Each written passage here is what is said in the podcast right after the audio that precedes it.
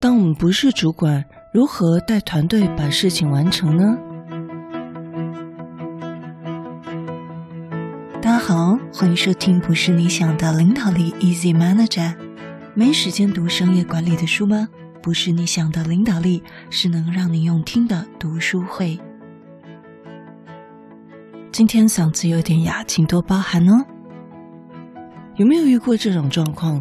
有时候我们好心提出建议。却被别人当作是我们在找麻烦，在这里要跟你分析五个非管理职如何待人处事的方法。为什么有时候我们合作会出现这么多问题？我们又该如何来解决这些问题呢？有哪些技巧可以使用呢？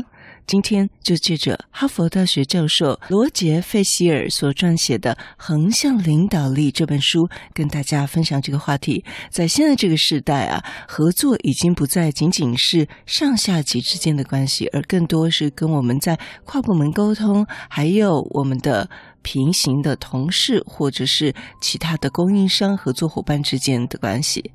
在上下级之间呢，命令这种形式也不再适用在这个时代了。所以呢，我们必须学习，与其呢要说横向领导这个词，不如说呢发挥我们的影响力，可以把工作做得更好。这也是我们每一个员工、每一个上班族，不管你是不是管理职，都必须。面对的课题，那么有一点就要提醒大家，比如说像我们在 interview 的时候，我们看到很多履历，他虽然不是管理职，他可能有带过呃负责一些联络供应商，或者说联络跨部门同事，他就在写说他负管理责任。那其实呢，在履历上面呢，如果我们不是管理职，就不要做这个打勾的选项，不然这样可能会给面试官一个不太好的印象。职场上而言呢，这还是称不上是一个管理责任哈。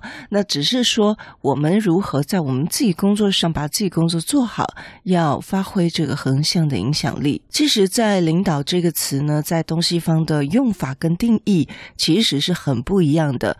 在这一点呢，我自己也是。琢磨了很多年哦，有一些疑惑，后来呢才发现说到底差异在哪里？这个未来有机会会再跟大家分享。那我们今天呢，先看一下这个团队合作不顺畅的根本原因啊，其实呢并不是缺少这个领导的权威，而是团队成员的能力或者是成员沟通之间出现了障碍。我们先来看看原因，通常反映在这三点。第一点就是团队合作团队中成员能力不够不足，比如说有些人他的能力里面可能有一些猪队友，对不对？还有有一些天兵，他的能力是特别差的，所以呢，他拖了整个项目的这个整个专案的进度，或者是说他问到。遇到问题的时候，哎，结果团队没有一个人能够快速理出头绪，这个状况比较容易发生在我们台湾，对不对？因为大家都觉得啊，多一事不如少一事，所以大家都不想去讲这个当这个理出头绪的人，所以大家就卡在那边。反正我的钱照领哈，所以我我就没有差。当然这是开玩笑啦，因为我们还是会有压力，对不对？为什么专案没有进度啦？可能会被定。好，第二，团队目标不清楚，大家呢没有办法往同一个地方走。好像呢，我们各个部门都是各走各的，呃，这个没有一个整合。那这个时候呢，我坦白讲，其实这个跟直接的垂直领导力有非常大的关系，就是我们高层的主管是不是有同整的能力去调节这个各部门不统一的这样的一个状况。那又或者呢，就是我们整个团队的目标，诶，只有少数的人知道，比如说，呃，只有少数几个。核心的或者是小主管知道，那其他的员工并没有仔细把它说明，所以呢，有些人知道这件事情很急很重要，可是其他人呢，可能是把它排到排成到比较后面，那这样子呢，也会大家在目标之间可能会有一些互相矛盾的状况。第三，就是成员之间的沟通呢，很难激发大家的工作积极性。一方面呢，其实一个团队里面呢，都会需要至少有一两个榜样啊，就是他是比较积极的，他可以影响其他的成员。为什么？这在我们台湾或华人的团队里面特别容易发生，就是希望自己不要跟别人太不一样。因此，我们希望团队里面总要有。一两个人能够稍微积极一点，让大家都往一个表现优异的方式来看齐。那么，在评级之间的沟通很容易发生误会，也就是缺乏沟通技巧。那也就是为什么我们在节目中经常就讲到了职场沟通。比如说，我们请人家帮忙的时候，我们要怎么样？我们前面几集有说过，要给人家戴一个高雅的帽子，对不对？所以，在这个第三点呢，就是团队成员之间的沟通。这个如果有好的沟通，我们可以激发团员表现出自己的最佳状态，也共同促成目标的达成。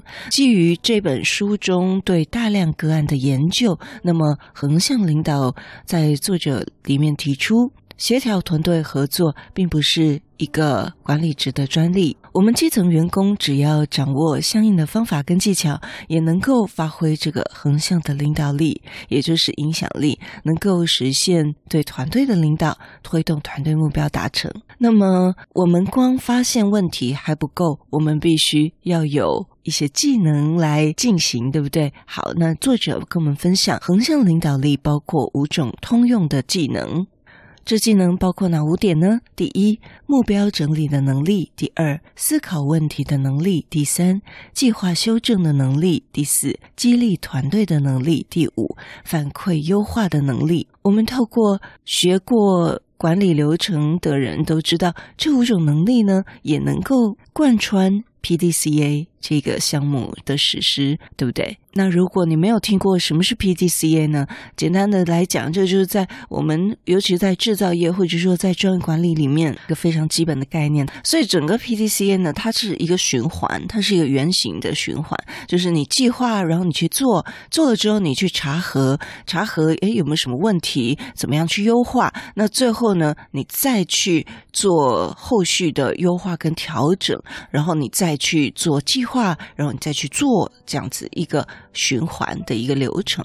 那作者认为呢，这五项通用的技能可以再搭配这个 PDCA 的流程，就能够解决刚我们提到了三大问题原因，对不对？那他就是透过这五项技能去解决了刚刚我们讲到的，诶，每一个团队的。目标可能不是那么清楚，所以呢，变成有点类似什么一盘散沙，对不对？各做各的，每个部门的立场都不一样，每个部门都有自己的 KPI，很容易就各做各的了。所以在他的第一点呢，帮我们。讲到整理目标整理的能力，也就是可以呼应到我们的问题，让我们第一点可以梳理目标；第二点思考问题的能力跟计划修正的能力，就可以帮助我们运用结构化的思维方式，快速找到解决问题的办法。那这一点呢，其实我们在呃面试。寻找新同仁的时候，也常听到有一些应征者呢，他讲到，哎，为什么过去离职的原因？哦，他可能提了很多很多公司的问题啦，制度面的问题啦，遇到问题没办法处理呀，等等。这时候呢，我们身为面试官就会很想了解，我们也许会问他，观察到这些问题很好，那你都怎么解决呢？常听到一些面试者，他其实没有解决，他就是选择离开。即使呢，我们不是在求职的职场上，也可以会测到这样的问题在这个人的身上会重复发生，对不对？因为他可以发现问题，但是呢，他没有办法解决问题。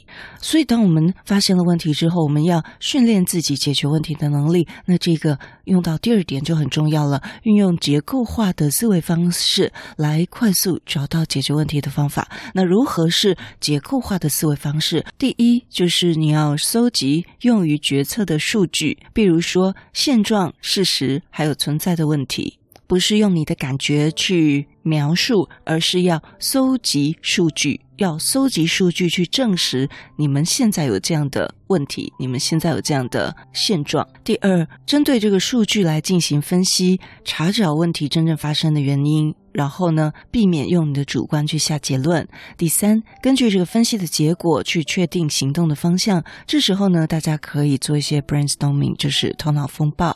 第四，制定具体的行动计划。那么在这些 action 行动计划当中，就要有明确的目标跟明确的指令，让团队成员知道每个人接下来要做的事情。第三个重点呢，就是修正计划，让执行可以不断的优化。那这刚就讲到我们 PDCA 这个循环，就是修正计划，让执行不断的优化。我们在第四个重点就是能够激励团队。其实不要把激励团队想的好像是主管的工作或 HR 的工作。有时候我们跨部门要工作的时候，多称赞人家几句，这就可以算是激励团队了。或者是说，呃，让我们一起努力吧，让我们一起加油吧。这样子简短的一句话，你就已经达到激励的效果了，让团队成员保持工作的热情。第五个重点呢，就是反馈修正，提升整个团队的工作效率。这个也是在我们的 PDCA 循环里面，对不对？好，最后不管是你是不是管理职，要让大家对你的建议来主动接纳。最有效的办法就是邀请他们可以一起参与讨论跟决策，让他们觉得这不是你的单项决定，因为你又不是我的主管，你凭什么来单项命令我呢？而是他们自己参与讨论，自己做出的决策。那么对于自己的决策，人们会更容易自觉地遵照执行。那这其实呢，也在现在这个新的猫世代，你要管理猫世代的员工，你也要让你的同仁更多采取决策。所以呢，我刚才会讲到，无论你是管理职或不是管理职，都要学习这样的一个方式。当你可以发挥横向领导力去影响别人的时候，你可以多使用提问，多使用建议，还有使用以身作则这三个小技巧，让你可以更能够事半功倍。我再重复一次，多使用提问。建议和以身作则三个小技巧，让我们更能够事半功倍。在提出问题的部分呢，我们可以引导别人主动贡献想法，让他有被重视的感觉。那这时候呢，我们可以主动 cue 他，诶，请问某某有没有什么样的想法呢？那也能够充分发挥他的主动积极性。提问的时候要特别注意两点：第一个是提问时要说明我们的目的，这样别人才不用揣测你的想法，甚至有可能产生误会。那么第二呢，就是要用开放式的问句来提问，而不是直接给人这个呃是非题，让大家只能被动的选择。好，那这个在下一集呢，我们会分享一个案例。诶，直接封闭式的提问，好像给人家一种兴师问罪的感觉哦。那么我们要怎么样用开放式的提问法来提问呢？在沟通的技巧上，有时候我们先说说自己的想法，引导团队成员贡献出更多的智慧，也就是抛砖引玉。还有第三点，以身作则的技巧，这个当然就不用再多说了，大家就知道是什么样的意思。今天跟大家分享，如果你不是主管，如何带团队把事情完成？